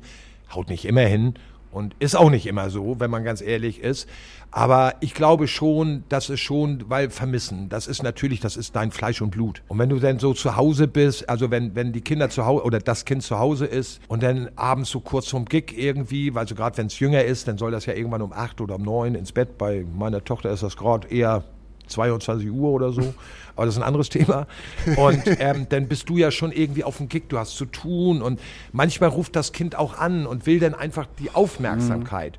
Und auf der anderen Seite hast du aber gerade den Veranstalter, den Sicherheitschef oder irgendwelche Bands um dich rum, die auch alle was von dir wollen. Und manchmal habe ich mir dann angewöhnt, stopp, zehn Minuten. In zehn Minuten bin ich wieder da, weil ich, jetzt muss ich meiner Tochter zuhören. Haut mal mehr, mal weniger. Und äh, denn der, dem Kind das ordnungsgemäß beizubringen, dass das jetzt nicht böse gemeint ist, dass man keine Zeit hat. Aber auf der anderen Seite, ne, es gibt Leute, die es verstehen und es gibt natürlich auch wiederum die Leute, die es nicht verstehen, weil in unserer schnelllebigen Welt und gerade bei Musikern, ich meine, das wisst ihr ja auch, wie viele Leute sich da so ernsthaft und wichtig tun. Du sagst, Digga, wenn du einfach mal, geh doch mal raus, rauch eine Zigarette, komm in zehn Minuten wieder. Bis dahin geht die Welt auch nicht unter. So, weil das gibt manchmal Sachen, die noch wichtiger sind. Das ist genauso, wenn der beste Freund anruft und du merkst an seiner Stimme, da ist einiges im Argen und der braucht dich jetzt als Freund, da denn in, der, in dem Augenblick zu reagieren, zu sagen, so, warte mal, ich blende mal eben alles aus, dann nimmst du das Telefon weg und sagst, so, jetzt mal alle Schnauze halten, ich muss mich jetzt gerade um meinen Kumpel kümmern. Wo setzt du die Priorität? Das ist schon manchmal eine schwierige Entscheidung. Aber es ist auch schön, weil meine Tochter kennt es nicht anders, meine Frau kennt es schon gar nicht anders, äh, weil, ne, wir haben, ich darf das mal so sagen, 1997 beim Rammstein-Konzert in Amsterdam im ehrenwerten Melkweg haben wir uns kennengelernt. Und eigentlich sind wir so ein bisschen groupie-mäßig zusammengekommen. So, wir hatten halt voll Bock aufeinander. Und wenn ich das mal, wir sind ja unter uns, ne? Äh, äh, und dann hat sich da aus der Geschichte das alles so entwickelt. Und ich wollte, wir wollten die heiraten, wir wollten auch nie Kinder haben, weil ich habe immer gesagt, Kinder mit dem Job, puh, schwieriges Thema. Aber es ist dann doch alles so geworden, wie es ist. Und zum Glück, und jetzt kommt der stabile Untergrund, habe ich irgendwie Glück gehabt in meinem Leben, weil ich einen stabilen Untergrund habe. Und dann kannst du es machen. Wie führst du deine Tochter an die Musik ran? Offen. Also ich, äh, ich bin jetzt gerade so ein bisschen enttäuscht. ich kann mich noch an Sachen erinnern. Ich meine, so Kinder sind ja bis, ich sag mal, bis sechs Jahre sind die ja total, nimm das an, was die Eltern hören. Und ich kann mich da, ich kann mich noch an diesen wunderschönen Song von Diggy und Slime erinnern, wo Dick nennt immer Let's Get United von Slime so. Ich habe den total abgefeiert, den Song. Ich weiß, ist ein Popsong, sehen nicht alle so. Ich sehe das so, Megasong. So, äh, und äh, wie der Song war, und den hat meine Tochter verschlungen. Und ich weiß noch, im Sommer, da hat sie sich irgendwie draußen ihre, äh, ihr eine, Bluetooth-Box hingestellt. Dann, haben, äh, dann hatte sie ja ihr Abspielgerät. Und dann saß sie da so und ich guckte, ich hörte den Slime lauter. Und ich so, wie geil ist das denn? Guckte so ein bisschen um die Ecke. Und dann saß sie da wirklich auf, äh, draußen auf der Terrasse und hat so auch mit der Faust geballt. Get united! Und äh, sowas macht mich natürlich unheimlich stolz. Ich meine, jetzt in Zeiten äh, von TikTok und so eine Geschichten, ne, die entwickeln sich halt ganz anders. Aber auch meine Eltern haben damals den Punkrock nicht verstanden und trotzdem ist irgendwie was aus mir geworden, denke ich mir mal. Und gleiches musst du halt auf die Kinder machen. So, wir kommen, je älter wir werden, ist es ja so, dass die Kinder eine ganz andere Struktur kennenlernen, Musik. Das können wir ja gar nicht mehr nachvollziehen. Also wir haben ja unsere Musik ganz anders kennengelernt und jetzt gehen die kleinen Kinder ins TikTok, also zu TikTok TikTok-Land. rein. Ins TikTok-Land, ja, sehr gut, so gesagt. gut. Und äh, da sind ganz andere Sachen sozusagen. Also sie soll grundsätzlich machen, wie sie will. Hauptsache, sie lernt dabei glücklich zu sein. So, das ist so der einzige Punkt an dem Ganzen. Und was für mich sehr wichtig ist, dass sie keinen Unterschied macht zwischen den Farben, den Kulturen oder sonst irgendwas, weil ich hasse dieses Schubladendenken. Also hassen wir ja alle. Wozu gibt's denn Schubladen? Wer Männer, Frauen, diese ganzen Bezeichnungen sind mir schon zuwider. Wenn jemand glücklich ist, so zu leben, wie er lebt, dann ist das doch grundsätzlich die ganz tolle Sache. Scheißegal, wie er lebt. Und warum muss man diesbezüglich beschissene Schubladen aufmachen? Und das hoffe ich, das ist so mein, mein Erziehungsziel. Dass ich versuche, meiner Tochter entgegen diesem Schubladendenken zu erziehen. Weil wichtig ist eigentlich nur, ist man glücklich oder ist man nicht glücklich? Ja, war Punkt. Entschuldigung, habe ich vergessen. Nee, einfach, äh, einfach Punkt. So. Aber du, aber du würdest schon ein bisschen was sagen, wenn deine äh, Kleine jetzt auf einmal anfangen würde, Freiwill zu hören. Ja, ja, unbedingt. Da würdest du unbedingt. schon sagen, so- Aber das Gute ist ja, äh, äh, das Gute ist ja, solange sie diese Einstellung vorher hat, nicht jemanden zu verurteilen, weil man, das hat mein Opa schon zu mir gesagt und mein Vater. Los. Und das habe ich schon von ganz früher aufgehört. Und deswegen, ich bin meinen Eltern schon dankbar und meinen Großeltern, ähm, dass ich so, so, so eine hanseatische Erziehung genossen habe. Und mein Vater war auch ein unheimlich Pragmatiker, unter anderem auch schwerer Sozialdemokrat und acht Jahre im Bundestag mit gewesen. Damals mit Helmut Schmidt und, und so, ne? Und der hat damals schon immer zu mir gesagt, also da, da hatten wir damals, als ich 14 war, stand ich mit ausgestrecktem Mittelfinger vor ihm und er immer so los. Was ist eigentlich mit euch Punks los? Ja, alle sehen gleich aus und wir sind anders. Ich meine, mit 14 hat man seine Argumente noch nicht so unbedingt durch, durch, durchdacht. Und er so, ja, Laus, ist dir schon mal aufgefallen, dass ihr noch gleicher aussieht als die Spießer, die ihr so verteufelt? Jetzt, wo ich ein bisschen älter geworden bin, hat er natürlich recht gehabt. Aber trotzdem waren ja die Mittelfinger draußen. Und äh, äh, ich glaube einfach, dass ich, wenn ich meiner Tochter irgendwie beipulen kann, dass sie keine Unterschiede machen soll zwischen Hautfarben und Kulturen. Und solange sie das hat, dass sie anderen Leuten hilft, die nicht hinterherkommen, was sie bis dato wirklich hundertprozentig macht, da bin ich auch wirklich, dafür nehme ich jeden Nerv in Kauf. Auch wenn ich manchmal sage, hätte ich mir doch bloß einen Hund geholt. So. Aber das ist ein anderes Thema so. Aber und deswegen kommt die gar nicht in die Gelegenheit, so einen Scheiß zu hören. Das wollte ich gerade sagen. Ich glaube, wenn man eine vernünftige, also vernünftige Erziehung, eine normale Erziehung, ich nenne es jetzt einfach normal, eine normale Erziehung genießt ähm, und auch so ein bisschen von seinen Eltern noch so einen kleinen Musikgeschmack beigepult bekommt, den man auch hört, weil die Eltern ja auch Musik hören, ich glaube auch, dann kommst du nicht auf die Idee, sowas zu hören. Das, ich glaube schon, da ist ein gewisser Einfluss Ja. und sich halt auch damit anständig halt auseinandersetzen so, ne? Ich meine, ich mache da schon gar nicht, ich habe ich hab letztens, also die, die Ängste hast du ja als Vater. Was machst du auf einmal? Wenn da so ein Schwachkopf vor der Tür steht, eine beschissene, der beschissene Tattoos hat, die wirklich menschenverachtend sind, weil der mal irgendwie in so einer rechten Szene war oder irgendwie nur dummes Zeug labert oder meine Tochter nicht anständig behandelt, wie man generell den Partner behandeln sollte. Ich rede jetzt noch nicht mal von, wie man Frauen behandelt. Man sollte man generell Menschen sollte man ja ordentlich behandeln äh, äh, und man sollte anderen Leuten nicht seinen, Kör seinen körperlichen Willen aufdrängen und und und. Ähm, ich glaube einfach oder ich hoffe einfach mal, dass ich diese Situation nie erleben werde. Dass ich sicherlich, je älter sie wird und der, die interessante Zeit kommt ja noch. Ich wollte gerade sagen, die Äh, kommt. ich hoffe einfach nicht, dass ich in so eine Situation komme und ich oder wenn ich in so eine Situation komme, dass ich das rechtzeitig erkenne und ich irgendwie versuche, diese Tür zu finden bei ihr, wo, wo ich sie überzeugen kann, Leni, du bist auf dem falschen Weg. Das ist nicht gut. Der Weg ist scheiße, den du gerade gehst. So, also, so, ihr ahnt, wie ich meine, so, ne? Aber das wird die Zukunft zeigen. Also, ich will ja jetzt nicht so vermessen sein, äh, so vermessen sein und sagen, das wird nie passieren, weil, ne, wenn die sich irgendwie in so einen Typen, in so einen Penner irgendwie verliebt, der irgendwie, früher hat man ja gesagt, der eine grüne Bomberjacke anhat, keine Haare auf dem Kopf und noch eine Domestos-Hose anhat. Ich weiß, der, das Outfit ist schon lange nicht mehr angepfiffen, aber nur mal, um die Situation klarzustellen, dann könnte ich immer noch sagen, ich habe eine Baseballkeule hinter der Tür hängen, so, weil der kommt nicht bei mir rein. Aber ich hoffe, dass ich das ordentlich erklären kann, dass sie selber gar nicht erst auf diese Sachen kommt. Und wir hatten schon Situationen in der Schule, wo mich auch Lehrer angerufen haben, äh, zum Glück, die mir bestätigt haben, dass bis dato, zumindest bis dato, tok, tok, tok auf Holz gekloppt, ne, ähm, dass äh, die, die Fragen stellen sich für mich im Moment zumindest so gar nicht. Und das macht mich dann als Vater schon wieder ein bisschen stolz sozusagen. Also so viel verkehrt habe ich dann auch nicht gemacht. Ja, du wirkst auf jeden Fall wie ein ziemlich reflektierter Typ, der mit seinen Kids halt spricht.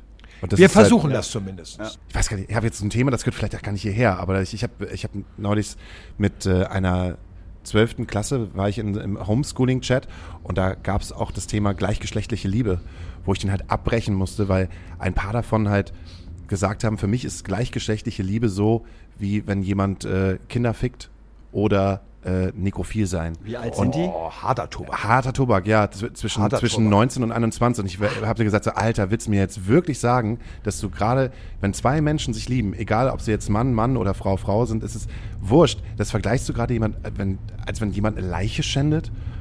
Und ähm, das war eine ganz, ganz obskure Situation, wo ich erstmal mit arbeiten musste, wo ich noch gemerkt habe, boah, da ist ganz, ganz viel, ganz, ganz viel falsch gelaufen. Ja. Ähm, Scheint so. ja. Aber man muss ja, man muss ja auch dazu sagen, was sind das nochmal für Kids? Kids aus dem, so, naja, aus dem sozialen Brennpunkt. Dul Dulsberg ist sozialer Brennpunkt. Und man merkt halt, aus- dass viele mit denen, also dass viele Eltern mit denen Kids halt auch nicht sprechen, gerade wenn es auch um Sexualität geht und um freie Sexualität. Und leider halt auch merke ich, dass das äh, Schulsystem da halt auch nicht hinterherkommt, wenn ich dann frage, so wann habt ihr denn das letzte Mal Sexualkundeunterricht gehabt? Ja, in der vierten.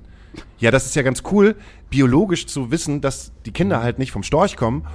Aber normalerweise sollte man jedes Jahr irgendwo einen kleinen Workshop haben und dann, je weiter du halt äh, fortgeschritten bist, neunte, zehnte Klasse, geht's da halt äh, dann gar nicht mehr um den biologischen Akt, sondern halt einfach, was sind Grenzüberschreitungen, was sind sexuelle Grenzüberschreitungen, ähm, was ist, das ist halt total weird, dass das halt einfach so, so verschwiegen wird. Und Ja, ist auch, ist auch, finde ich, krass, also wie, also ich gehe mal eigentlich, also eigentlich geht man ja davon aus, dass wir in einer freien Welt leben und wir alle können glücklich sein, dass wir in dieser freien Welt leben. Weil ich bin froh darum, äh, nicht in Somalia geboren zu sein oder weißt du, irgendwo anders, wo du geknechtet wirst, wo Frauen oder gleichgeschlechtliche Liebe gleich mit Todesstrafe geahndet werden oder mit Steinigung oder so. Also ich bin grundsätzlich, können wir erstmal alle froh sein, dass wir hier geboren sind. So, das ist äh, schon, sehe ich so ein bisschen als Privileg an. ja. So. Und ich finde es ganz krass, gerade in den sozialen Brennpunkten, das habe ich, das hast du auf St. Pauli auch so ein bisschen. Also das Thema könnte ich sogar nicht ganz so e extrem in meiner Erfahrung bis jetzt, aber auch da hatten wir Situationen, wo du eigentlich denkst, da guckst du dir die Eltern an und dann fragst du wirklich, hey Leute, warum habt ihr eigentlich so eine beschissene Lebenseinstellung? Weil eigentlich seht ihr ganz cool aus, so, ihr wisst doch, was hier los ist. Und warum denkt ihr so? Und du kriegst keine Antwort darauf. Das finde ich sehr, also das könnte mich auch mal zwischendurch, wenn man da tiefer drüber nachdenkt, auch ein bisschen frustrieren. Wo ich denke, was ist mit den Menschen los? Was ist mit denen los? So, findest du keine Antwort drauf? Findest keine Antwort. Auch wenn du halt gerade St. Pauli nimmst, ne? Wir hatten ja auch unsere ehemalige Prostituierte mit in dem Podcast. Und wenn ich dann auf der anderen Seite halt die Rich Kids aus Blankenese, die einen saufen gehen auf St. Pauli und jede Prostituierte da behandeln wie ein Stück Fleisch und wie, wie, wie ein Tier und sie halt anlabern und beleidigen, denke ich halt auch so, Alter, why? Was ist, was ist, was ist kaputt mit euch? So. Einiges. Einiges. Also auch Rich Kids, ne, das ist keine Aussage. So, ne? Und ich glaube auch eher, dass du, äh, na klar gibt's da auch wieder Ausnahmen, aber das ist halt, das siehst du ja auf St. Pauli ganz oft. Also ich meine, ich lebe jetzt, äh, also äh, ich, ich lebe ja schon seit 35 Jahren, 40 Jahren, bin ich ja eigentlich schon auf St. Pauli sozusagen. Also ich, also die letzte Bude, also in der ich jetzt le- lebe, Reeperbahn an der Ecke Silbersackstraße, da bin ich schon 20 Jahre drin. Wir haben denn, wir haben denn, unter uns wohnt so eine 90-jährige Oma, die hat früher im Monopol gearbeitet. Das ist so ein bisschen unsere Adoptivoma. Wir kümmern uns so ein bisschen. Die ist 90, die kann nichts mehr. Und ich sitze da jeden Morgen, und das ist das Schöne an der, jetzt sehe ich mal auch die schönen Seiten der Pandemie.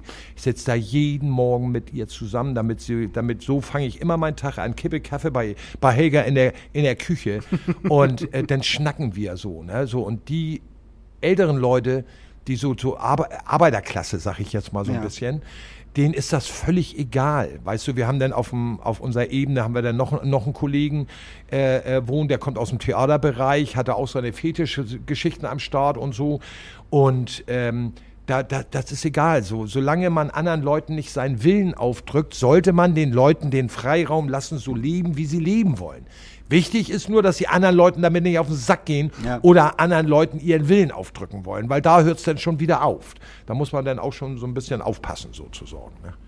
Aber, äh, und Rich Kids, wenn die da am Wochenende, also ich meine, St. Pauli ist ja nun auch schon nicht mehr St. Pauli wie früher, da sind wir uns ja auch alle einig.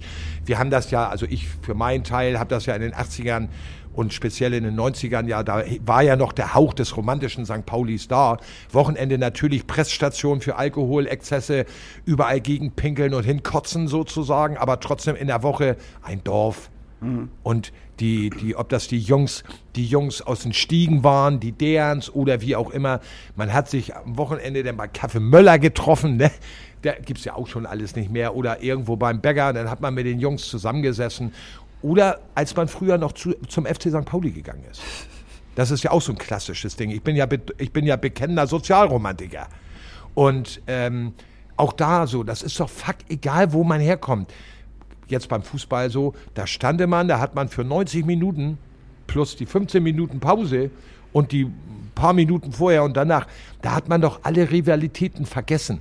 Oder die Einschätzung, da hat man für einen Verein geschrien. Ob die denn gewonnen haben oder nicht, die haben ja eher verloren so. Und die Spiele waren auch grottig. Aber das Schöne bei uns war ja immer im Stadion damals, der Spaß war ja im Vordergrund. Und vor allen Dingen unsere politische Einstellung. Da gab es letztens auch einen sehr schönen Bericht drüber, die ähm, eine Dokumentation, wie der FC St. Pauli damals mit der Hafenstraße zusammengekommen ist. So wie diese ganze politische Bildung sich, wie die Fans auf einmal, so Hafenstraßenblock, Schwarzer Block, das war ja alles auf der Gegengerade. Mit Volker Ippich damals noch, der in der Hafenstraße wohnte und mit St. Pauli damals dann auch mal aufgestiegen ist. Ich weiß noch, dann hatte der, der saß, das fand ich, habe ich total abgefeiert. Denn Sportstudio war Volker Ippich so als Gast. Und dann auch die anderen, ja, wie war das denn so, als in der Hafenstraße wohnen? Und der immer so völlig belanglos geguckt, ja, wie, wie in der WG halt, ne? Also, und hat auch nicht weitergeredet, hat das auch gar nicht aufgenommen, das. Ja, und warum spielst du Fußball? Ja, ist geil, Bälle zu halten. Ich so, und das war der Punkt, wo ich mich unsterblich in Volker Ippich verliebt habe und mit Stolz mein T-Shirt getragen habe. Volker, hörst du die Signale? So, ne, Weißt du, wo du diese Doku gesehen hast? Ich habe von, ich glaube von unserem ehrenwerten Sven Brooks habe ich einen Link gekriegt. Den kann ich dir noch mal gucken, kann ich dir noch mal schicken. Mach den den müsste ich, der müsste sogar ne, Social Media verseucht, eh, auch ich. Äh, der müsste sogar auf meinem Facebook-Profil. Der war mega interessant. Da haben die wirklich das, äh, die Alten du, durften dann erzählen, wie es war. Und äh, damals war ja bei St. Pauli nichts los. Und dann war es ja auch der alte ehrenwerte Doc Mabuse, so sagt es ja die Geschichte. Doc Mabuse, Punkrock, Hafenstraßenbewohner, der hatte sich irgendwann auf dem Jahrmarkt diese Totenkopffahne geholt. Und ist mit dieser Totenkopffahne eigentlich so aus Jux und Dollerei ins Stadion. Und daraus entwickelt si- sich der ganze Totenkopfkult, der vorher überhaupt nicht am Start war. Also auch eine mega, eine mega interessante Geschichte. Und auch da gab es ja früher beim FC St. Pauli nicht alle fanden das geil, dass auf einmal die verlodderten Typen da waren. Aber denen war das ja egal, auf einmal war die Hütte voll. also, von daher hat man sich da auch arrangiert, sag ich mal. Und äh, äh, da brauchen wir uns ja auch nicht drüber zu, äh, zu, zu sagen, wie was daraus entstanden ist. Damals das Fanzine Millantor Raw. Das war die geilste Stadionzeitung ever. Also was für eine geile Zeitung. Musik, Fußball, politische Statements, das wurde ja alles da. Deswegen habe ich ja auch so, ne, auch ich bin ja früher als kleines Kind eher zum HSV gegangen, weil mein Opa, mein Bruder, mein Vater, die waren ja alles HSVer. Ja. Und als ich dann mit 13 mit Punkrock angefangen habe und Block E, Westkurve, HSV, das waren ja damals, war das ja schwerste rechtsradikale Szene. Da hat man das ja noch nicht Hooligans genannt. So weit war das ja alles noch gar nicht. Und dann habe ich immer jeden zweiten Sonntag eine aufs Maul gekriegt, bloß weil ich mein eingekreistes A auf der Jacke hatte. Da dachte ich, irgendwie schockt das auch nicht jeden das zweiten nicht geil? Gehst du ins Stadion und willst eigentlich Fussi gucken, deine Stadionwurst essen und ein bisschen rumpöbeln Chris aus und kriegst eine aufs Maul von den eigenen Fans. Alter, irgendwie scheint das hier nicht mehr mein Verein zu sein. Obwohl da wirklich damals ja sehr, sehr tolle Menschen auch Fußball gespielt haben. Irgendwie so, das muss man ja nun mal so sagen. Aber da war dann die Tür und da bin ich dann auch durch die Subkultur der Hafenstraße und meiner Punkrock-Kollegen ist dann die Tür zum FC St. Pauli aufgegangen. Und ich weiß auch noch damals, das war das für mich das Allergrößte. Das war der schönste Banner, hinter dem ich je gestanden habe. Da haben wir äh, Auswärtsspiele gemacht und die haben sie immer im Gästeblock ein riesengroßes Banner und da ging das los. St. Pauli-Fans gegen rechts. Noch mit dieser historischen Geschichte, wo die Faust ins Hakenkreuz Faust, ja. reinschlägt. Und ich kann mich da in Hannover, in dem alten verfickten Niedersachsen-Stadion. Da waren wir in so einem Gässeblock oben Und dann sind unten im Unterrang sind dann Wiking-Jugendleute aufmarschiert, haben eine riesengroße Wiking-Jugend gemacht, haben dann diesen komischen Gruß gemacht irgendwie und zu uns hochgeguckt. Wir sind alle durchgedreht. und haben Hass, Hass gespuckt irgendwie. Aber da waren ja auch irgendwie Zäune vor, Ja. also so Maschendraht natürlich wohlweislich. und ähm, das hat auch irgendwie was noch viel, also dass die Typen das gemacht haben, völlig beknackte Typen. Also sage ich jetzt mal so eine Typen mit so einer Einstellung, das, äh, da braucht man über Intellekt ja nicht zu reden. Äh, aber was mich noch viel mehr schockiert hat damals, war, dass das 20 Minuten gedauert hat, bevor da überhaupt irgendwelche Ordner anmarschiert sind. Und diesen Dreck, den sie da auf ihrem Banner hatten, dieses beschissene Wiking-Jugendzeichen, dass die da irgendwie gesagt haben, ey Leute, hier, so geht das aber nicht. Ne? Hat total lange gedauert. Und was wir, wir waren ja, also dieser, der St. Pauli-Fan damals auch, der, der Zecken. Also ich meine, das war ja, die Hooligans, alle rechten Hooligans dieser Welt haben sich ja gefreut, wenn der FC St. Pauli gekommen ist. weil da gab es ja ordentlich Stuhlgerücke. Ne? Und, äh, und dann war das aber auch immer so schön, dieses Banner, das war so ein klares Statement, St. Pauli-Fans gegen rechts. Und ich, also immer wenn ich in diesem Banner stand, da dachte ich schon, ich will jetzt mal nicht zu pathetisch werden, da dachte ich so, ja, das ist mein Leben. Das ist eine Aussage. Versteh und ich völlig. ich habe eine Fußballmannschaft gefunden, die diese Aussage trägt. Mhm. Und deswegen, egal was beim FC St. Pauli passiert, ich werde immer ein FC St. Pauli-Fan sein. Punkt. Super. Ähm, ich hätte nur noch eine Frage. Äh, wie ist die Situation eigentlich jetzt bei dir? Du hast ja schon gerade gesagt, dass als Punkrocker oder dass wir als Punkrocker ja gerade in der jetzigen Situation sind ja die, die halt gerade äh, eigentlich sich immer konsequent an die Regeln halten. Aber du stehst da halt mit dem Wilhelmsrock, mit deinem kleinen gallischen Dorf irgendwie alleine. Habt, habt ihr neue Ideen? Habt ihr neue Pläne? Weißt, weißt du, wie du gerade zurechtkommst? Also wir versuchen natürlich, wir haben natürlich jetzt schöne Sachen. Also äh, ich, die beste, also da, ne, und jetzt weiß ich auch wiederum, warum ich mit so Typen wie Mario und Timo vom Tourhafen zusammen bin. Weil als das im März losging mit diesem Lockdown, das- fand ich mega, was die beiden rausgepult haben. Die haben sich wirklich, ich habe das ja gesehen, weil die genau nebenan sitzen bei mir. Also wir haben ja ein großes Büro. Und diese Be My Quarantine-Geschichte für die Hamburger Clubs, wo jeder sich Merchandising bestellen konnte, ankreuzen konnte, welcher Club soll das Geld kriegen, sie selber überhaupt kein Geld verdient haben und einen mega Aufwand betrieben haben.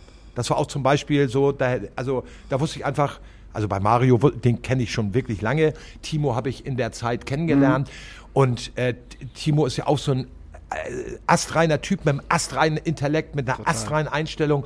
Und Mario so oder so, zwei alte Typen kommen zusammen. Also wenn ich mich mit Mario an den Tisch setze, da, kommen ja, da können ja schon extrem olle Kamellen auf den Tisch kommen. Wenn wir dann dazu vielleicht auch noch ein bisschen Alkohol trinken, dann könnte das ja auch schon sehr witzig werden.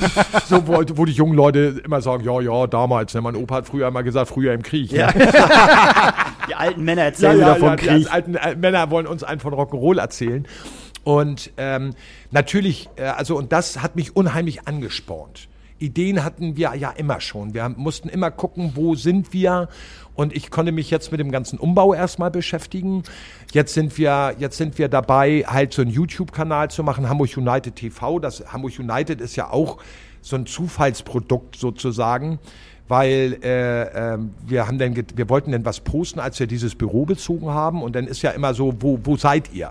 Wo ist so euer Standort? Und ich so, das ist doch alles Blödsinn, wir nennen das jetzt mal Hamburg United, war eigentlich nur ein Gag. Und da sind extrem viele Leute drauf eingestiegen. Und ähm, so hat sich das halt mit dem Hamburg United entwickelt, so wo ich sage, Leute, da ist- ist auch wieder eine, so eine politische Geschichte hinter. Wenn wir zusammenhalten, kommen wir da irgendwie durch. Wenn wir uns zusammen auseinandersetzen oder dem anderen auch mal, wenn, und, und wenn ich einen Zehner habe, dann habe ich fünf Euro über, um dem zu helfen, der gerade vor mir liegt. Dem helfe ich nämlich auf und gebe ihm fünf Euro in die Hand. Und so ist das dann die ganze Geschichte. Und jetzt haben wir so ein Hamburg United TV-Ding da draus gemacht. Das geht, denke ich mir mal, jetzt die nächsten zwei, drei Tage auch los, einmal in der Woche, weil es gab eine wunderbare, wirklich, die habe ich auch schon mal in diesem Teaser für Hamburg, also für Hamburg United TV natürlich erklärt. Was ich tierisch gut fand, war diese Ohne uns wird still Kampagne. So, wo sich alle, wo ja jedes Bundesland da hinterhergezogen ist. Und ich glaube, wie gesagt, die Bremer waren die ersten und ich, äh, auch, ich erzähle die Geschichte ein zweites Mal. Komm, drauf geschissen.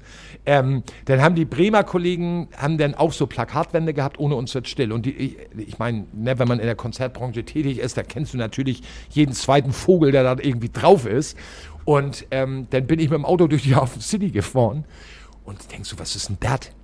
Steht ein Bierlaster vor mir an der Ampel. Und natürlich ein Bierlaster. Und hinten drauf war der gebrandet mit Ohne uns wird still und mit den ganzen Kollegen aus Bremen. Wo ich dachte, so wie geil ist das denn? Also das, und dann auch noch ein Bierlaster. Und ich habe mich darüber so amüsiert. Äh, und das war auch wirklich, das hat mir so ein bisschen positive Energien gegeben, weil diese positiven Energien sind ja jetzt gerade wichtig. In der Zeit, die eigentlich dunkel ist. Und eigentlich auch gerade so ein bisschen ohne Perspektive ist. Wir müssen uns die Perspektiven selber schaffen. So, das haben wir früher beim Punkrock gemacht. Das haben damals, Anfang 2000, uns die Hip-Hopper vorgemacht. Und jetzt müssen wir alle zusammen da auch durchgehen und versuchen, irgendwie da durchzumarschieren. Ob uns das alles gelingt, ist ja, steht ja nochmal auf einem ganz anderen Papier, weil wir wissen ja alle nicht, wie es weitergeht in der Zukunft. Also das ist ja jetzt alles noch extrem wackelig. So, ne? Aber wichtig ist, alles ausprobieren. Die Leute informieren, wie wichtig das ist, was wir hier machen, weil wenn, wenn es keine Gastro gibt, wenn es keine Konzerte gibt, wenn es Fußball ohne Zuschauer gibt, das ist doch alles totaler Scheiß. Und dann fehlt auch eine extrem wichtige soziale Komponente.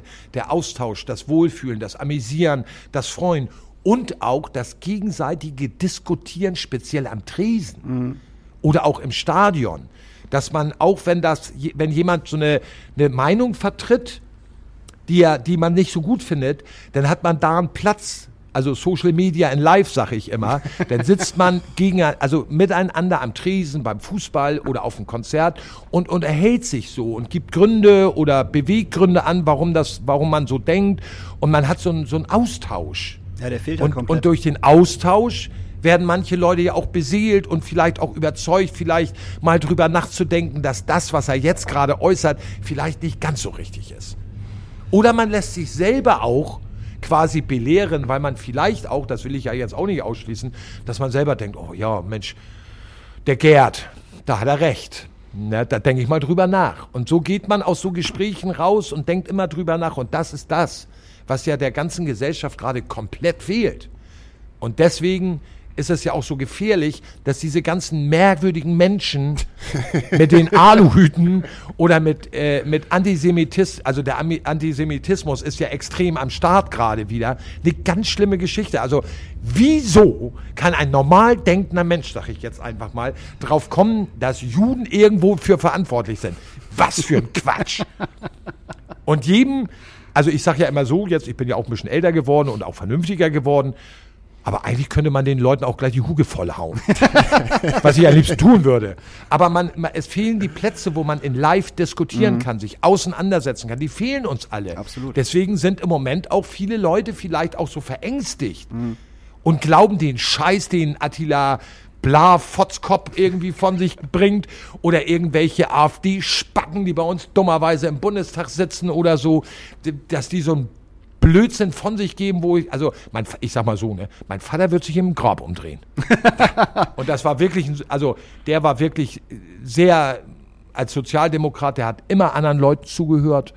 Da, deswegen habe ich das wahrscheinlich habe ich das auch so ein bisschen mitbekommen von ihm, wo ich was ich ja gut finde. Aber dieser Austausch fehlt halt gerade und ich finde jetzt mal ab von Geld verdienen, Arbeitsplätze und den ganzen Quatsch. Ist auch wichtig so, damit wir alle mal wieder Geld verdienen, weil wer ist schon gerne abhängig von irgendwelchen Regierungen? Wir, wir sind doch dazu da, um, deswegen sind wir auch selbstständig geworden. Oder so, dass man sein eigenes Geld verdient und sein Leben gestalten kann. Davon jetzt mal ab. Aber ich finde noch viel derber ist, dass der soziale Austausch gerade komplett fehlt. Ob das jetzt ein guter Austausch ist, aber oder ein schlechter Austausch ist, aber wichtig ist, dass der Austausch stattfindet. Ich kann sagen, es passiert ja gerade gar kein Austausch. Das, das ist ja so das, Ja, und, das, das, und, das, und das macht mich ein bisschen, manchmal auch so ein bisschen wehmütig. Also auch ich, ich bin nun wirklich ein sehr positiv denkender Mensch. Aber manches Mal denke ich auch, was für ein Scheiß. Aber mit eurem, mit eurem Videoding wollt ihr halt auch so ein bisschen die Veranstaltungsbranche, Ja, so. ich sag mal, also nicht, nicht, nicht bekannt machen, aber den Leuten ganz einfach erklären, was zum Beispiel ein Lichttechniker macht oder, So, so. weiß Oder ich, ein Produktionsleiter, Genau, wie auch immer. also nicht, dass die, also der, der Otto-Normalverbraucher, sag ich jetzt mal Genau. so, der denkt auch, die fahren da immer durch die Gegend, amüsieren sich ein bisschen, hauen sich irgendwie jeden Abend die Huge voll.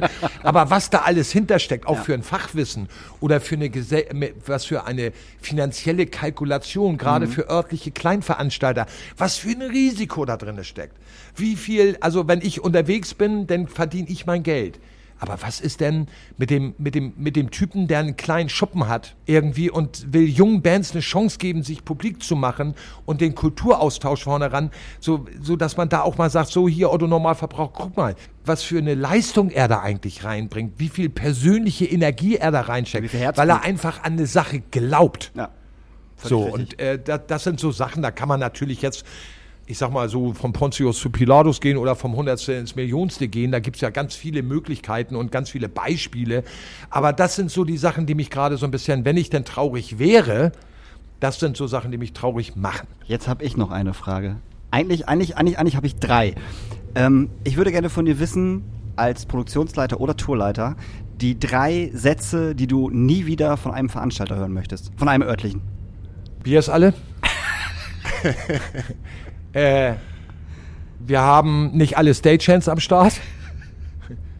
Und der Strom langt nicht.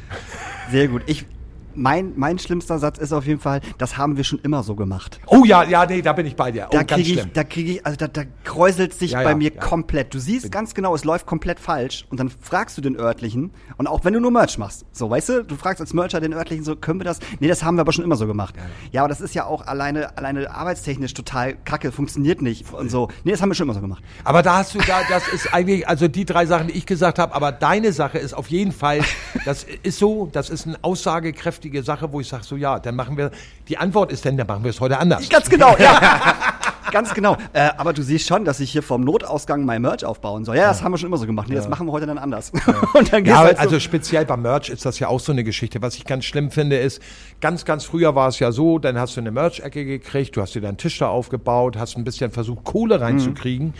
Äh, und die örtlichen Kollegen haben dann irgendwie ein T-Shirt geschenkt gekriegt oder so. Was du ja auch, wenn sie sich Mühe gegeben haben, von Herzen geschenkt hast. absolut. Also das ist ja quasi auch, wenn du ein T-Shirt kriegst, so war das ja früher so ein bisschen, das ist schon so wie, vielen Dank. Und das ist wirklich, das hat ja, der, und wenn das ein toller Tag war, trägst du dieses T-Shirt auch. Klar.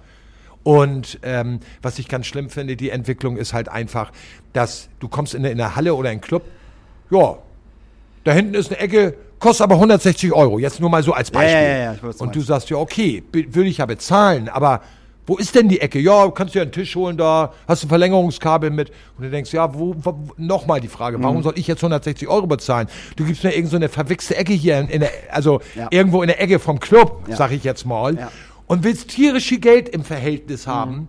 Und gibst mir noch nicht mal einen Service dazu. genau. Wenn ich denn wenigstens einen Wohnwagen da stehen hätte oder einen schönen Tisch mit Beleuchtung oder so, dann könntest du ja sagen, Alter, ich finde das ganz cool, wie er das hier macht.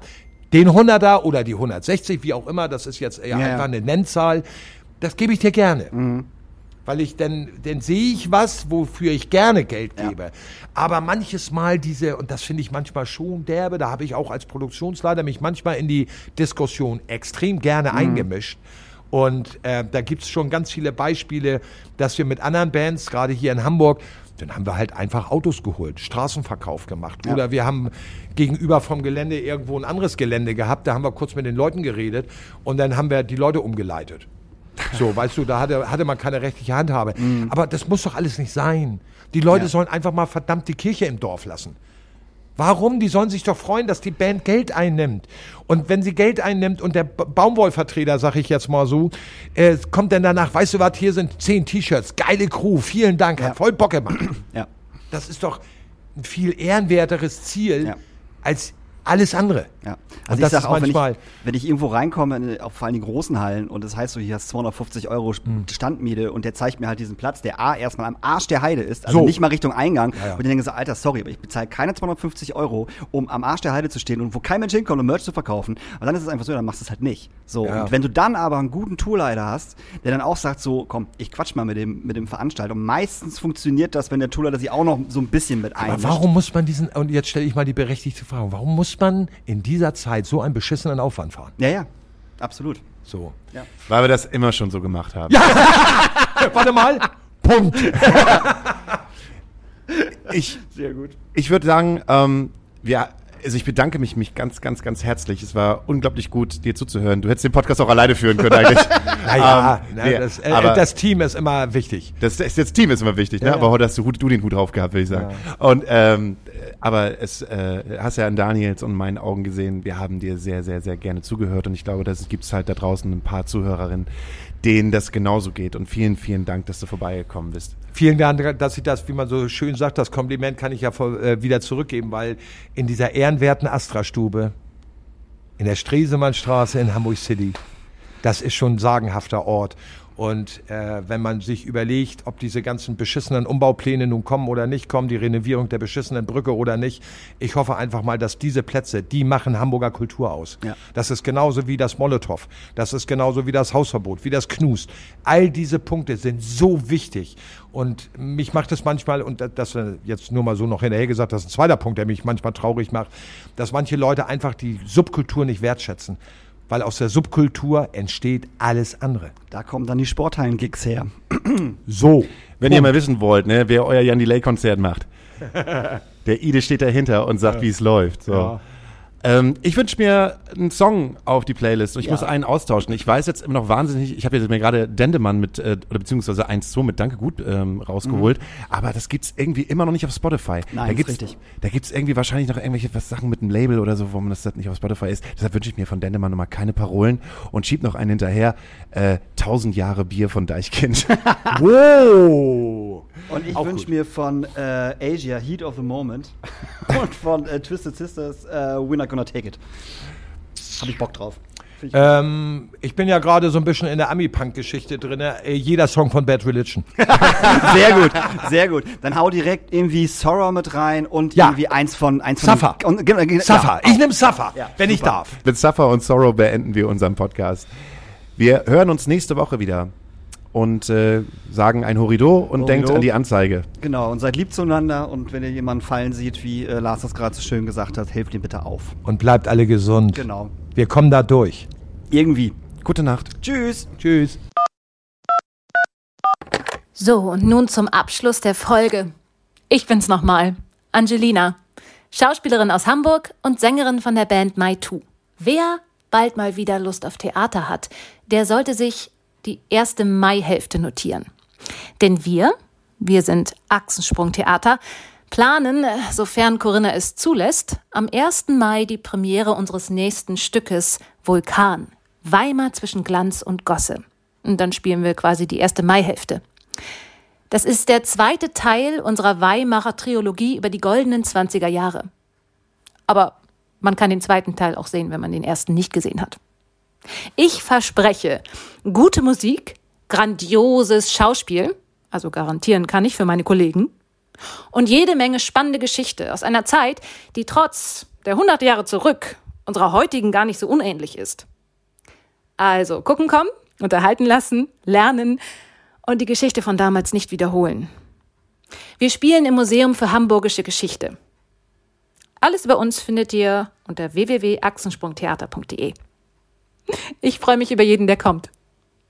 Also alles Liebe, viel Kraft und viel gute Laune. Eure Angelina.